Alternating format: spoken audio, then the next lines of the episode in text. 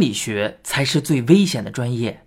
作者：陆本，播讲人：一辆松鼠，第十七回。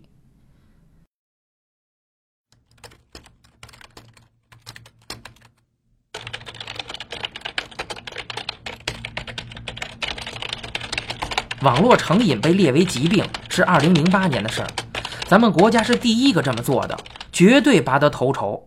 但是正说明咱们国家网络成瘾的青少年特别多。关于网瘾到底是不是疾病，其实一直有争论。我的观点也曾徘徊过，不过现在我更多的持否定的观点。但我的观点根本无足轻重，还是有大批大批的家长把孩子往非法戒除机构里送。咱们前面说过，我们中心小齐老师长得面嫩，但实际岁数不小了。他早年就接触过很多网瘾少年。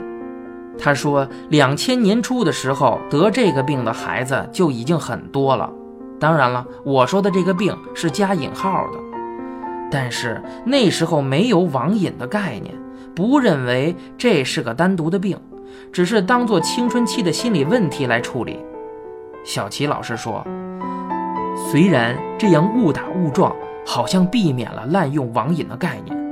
但是由于那时候中国整体心理咨询水平不高，特别是对青少年的心理问题认知不足，治疗效果也就不尽如人意，很多家庭为此受苦。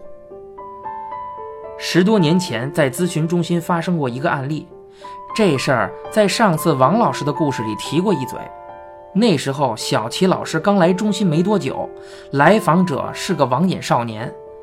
这是一个特例，那个网瘾少年和其他依赖电脑的孩子都不太一样。一般网瘾少年的基本诉求就是要随时都能玩电脑，有的人不上学、不吃饭、不睡觉、不上厕所，全天候守在电脑旁边。但是那个男孩却不同，他也玩，却并不是没日没夜的玩。也就是比一般人玩电脑的时间多一点，学习成绩也还行，并没有厌学。不过他有一个特殊的要求，这个要求就是电脑要一直开着，且不能断网。网瘾少年他爸在带孩子来之前，自己先来探了个路，把孩子的情况交代了一番。小齐老师听完之后就觉得这个情况并不是太典型，也不算严重，他反而更在意不能关机、不能断网这件事儿，觉得有点意思。那时候还没有宽带，都是拨号上网，要是不断网的话，一个月下来网费就要两千多，家里当然吃不消。他爸爸苦着一张脸说道：“其实。”要是不是这个问题，我呢也不想来这边。那话里的意思，小七老师很明白，谁家也不希望出个精神病啊。小七老师想了一下，问了一个他最好奇的问题。他问道：“如果您把电脑关了，把网断了，孩子会怎么样呢？”他爸爸听到这个问题，迟迟没有回答。小齐老师又问了一遍。这个时候，他爸忽然反问了小齐老师：“能不能保密？还有，在他说了之后，一定要相信他。”小齐老师心中就呵呵了一声，心想：“这还跟我卖起关子来了。”网瘾少年他爸组织了一下语言。估计呀，当初语文课是数学老师教的，组织了好久也没憋出个屁来，半天才说出一句：“呃，您，您这个相信有鬼吗？”小齐老师头皮一阵发麻，这时候点头也不是，摇头也不是，因为自己刚刚才许诺会相信他说的任何话。不过，他爸并没有在这个问题上纠缠，而是徐徐说了下去。我一开始，呃，坚持要求孩子关电脑。我这孩子吧，也不说清楚理由，还发脾气，锁门不让我们进房间。他妈敲了半天门，也不给开。我一气之下，就直接把家里的电闸给拉了。说到这儿啊，大家肯定能想到，这家里边吹气儿的、摇头的、制冷的、制热的，全都趴了窝，干不了活了。这么一干呀，爽是爽了，但也不是长久之计啊。于是啊，他妈就摸着黑，翻箱倒柜的把房间的钥匙给找出来了，劝孩子他爸别生气，还是进屋啊和孩子好好谈谈。这孩子他爸呢，忍着怒气打开孩子的房门，这一开门可不要紧。他妈嗷的一嗓子响彻云霄，只见那网瘾少年竟然坐在窗台上，双脚荡在外面，这是要寻短见呀！平常只在地方新闻上见，这回可算遇到现场直播了。他妈喊着：“儿子！”立刻就要扑上去把他拽起来。他爸还算冷静，把孩子他妈推到一边，立刻跟孩子承认错误：“儿子，爸错了，你先从窗台上下来好不好？我马上就去把电闸合上。”他爸说完之后也不敢上前，儿子就坐在窗台上，只要一纵身就会从六楼摔下去，根本不够时间救。他妈反应也不慢，立刻明白了眼前的局势，也跟着一块儿劝。一块儿承认错误。这时候，网瘾少年才慢慢回头，看着父母，露出了一个微笑。现在你们知道为什么不能关电脑了吧？突然，他爸爸觉得手臂一疼，回头发现自己老婆满脸惊恐地抓着自己。在他爸纳闷的电光火石之间，网瘾少年顺势向屋里一歪。倒是不傻，他不偏不倚的正好摔在自己床上，两口子冲上去一看，晕了。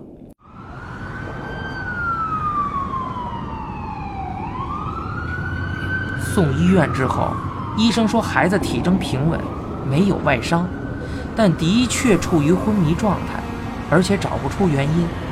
他妈一听就急了，扑倒在床前，撕心裂肺的哭。儿子，你要玩电脑，你就玩，妈以后再也不管了。他爸呢，也心中悲切，估计是从没想过这种狗血剧情会发生在自己身上。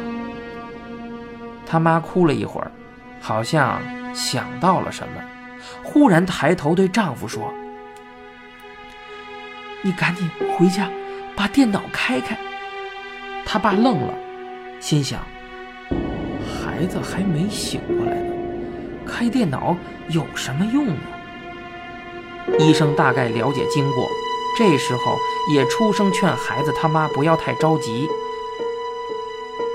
现在做嘛呀？孩子也不知道，属于真无功夫，嘛也没有啊。听口音呀，这医生是个天津人。不过他爸拧不过老婆，最后还是赶回家。他爸刚回家，把电脑打开，机器就自己连上线了。他爸不太懂电脑，没觉得有什么不对，心想，这算是完成任务了吧。然后不可思议的事情发生了，还没等他给老婆打电话报告，他老婆一个电话就打回家了，上来就问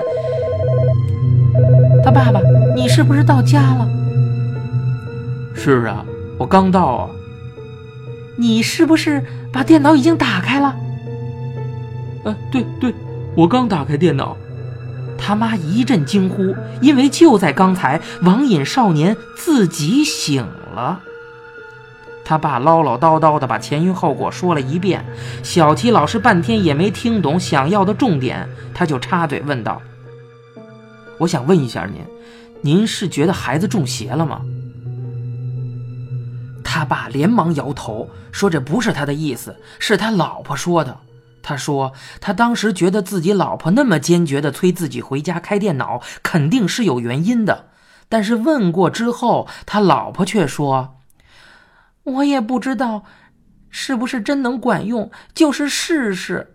我就是觉得，呃，坐在窗台上跳楼的那个人肯定不是咱们儿子。”他爸急了，冲着老婆嚷嚷：“你瞧你说的，这是什么胡话呀！”他妈说：“我是他妈，我能看错吗？那眼神绝对是别人。”都说母子连心，妈不可能认不得儿子。但是这话一说出来，也难怪孩子他爸无法接受。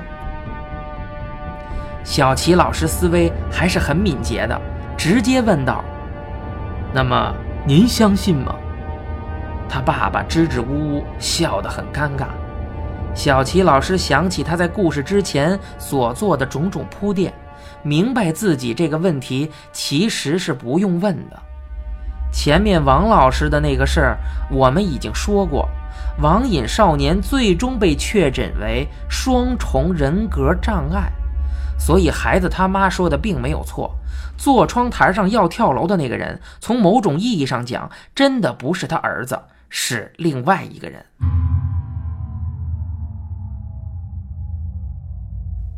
其实，当时那一家三口在医院的时候，急诊就有一个老主任，他看到少年从昏迷到突然清醒的全程，就猜测过孩子可能有精神问题，最好去精神科看看。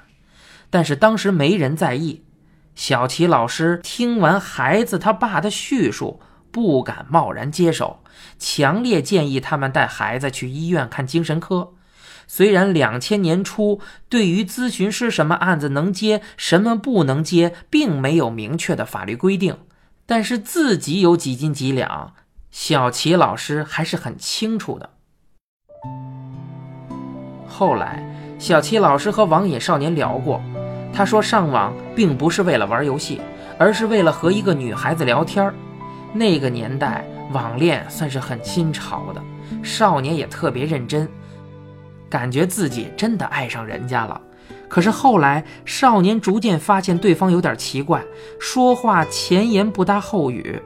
他询问之后，对方比他还惊讶，反问道：“你怎么连自己说过的话都不记得？”少年赶紧翻之前的聊天记录看，结果越看心越凉。他发现有一个人在用自己的身份和女孩聊天，就用的这台电脑。就在自己关电脑睡觉以后，那个人还给女孩发了好几张自己的照片，可少年完全不知道那些照片是什么时候拍的。我们知道，这个人就是少年的另一个人格，不过当时可是把少年吓得够呛。他察觉到那个人每次都是在自己关电脑之后出现，所以就干脆不关电脑。这才被误解为网络成瘾。小齐老师思路清晰，别的什么都没问，只问他：“你爱那个女孩吗？”少年说：“爱。”那么他爱你吗？爱。然后小齐老师说了句经典：“放屁，连是不是你都分不出来。”还跟哪聊呢？爱个屁！少年一听这话就动摇了，眼神明显变了一变。小齐老师当年才二十出头，做事儿也不是按常规矩来。他对少年说：“我现在不是老师，我就是个大哥。现在当哥的教你一个真理。”小齐老师说：“我不会告诉你爱到底是什么，你自己慢慢碰壁去。”但至少现在要分清自己享受的是什么，厌恶的又是什么。你真的爱的是这个人吗？还是在享受那种有人牵挂、有话可聊、互相欣赏的感觉？说白了，那不是爱，那只是寂寞的反面而已。你厌恶寂寞，所以享受与它相反的东西，但那绝对不是爱。爱是无论如何不会变的。网瘾少年这个事儿比较简单，但是这事儿意外的给了我一个灵感，其中最重要的是孩子他爸的反应。当小齐老师问：“您相信自己儿子撞邪了吗？”他爸没有回答，表面上不承认，但脸上却露出谨慎的表情。有些话并不是说出来才是真的。我们回过头来旧事重提，王老师那件事儿，我之前做出的总结都只是推断，老师本人可是什么都没有证实过，所以。归根究底，小姑娘的事情是个悬案，但是有一个逻辑是明确的，就是网瘾少年他爸始终也没有明说自己信不信有鬼，但他所做的事情支支吾吾的态度已经说明了一切。王老师放弃通信互助是最简单粗暴的回避，回避即是在害怕。他在害怕一种超出自己知识体系的可能性。在想明白了这一点关键之后，我又去和大姨妈说，但是她对这桩八卦的热情程度可谓大起大落呀。最早是他给我讲这儿讲那儿，特兴奋。后来呢，我在主动和他讲的时候，他却懒洋洋地回答：“不想听，没劲。”那个时候，小齐老师刚刚结婚。我脑筋转了好几个弯儿，才明白过来，他曾经那么兴奋地给我讲这个八卦，并不是他对此事本身有多大兴趣，而是因为故事里的那个特别的人告诉他的，他在享受和那个人共同拥有的秘密的感觉。我觉得小齐老师当年对少年说过的话一语成真，就好像预示着什么似的。我突然就明白，为什么他有那么多仰慕者，又能不为所动了。他真不是在装逼，而是想通透了。那些对他趋之若鹜的女患者，包括大姨妈这样的，他们是真的爱他的人吗？不是的。小齐老师就像一个优秀的男人的标杆，他们并不是爱他，他们只是厌恶与之相反的东西罢了。这种感情。靠不住。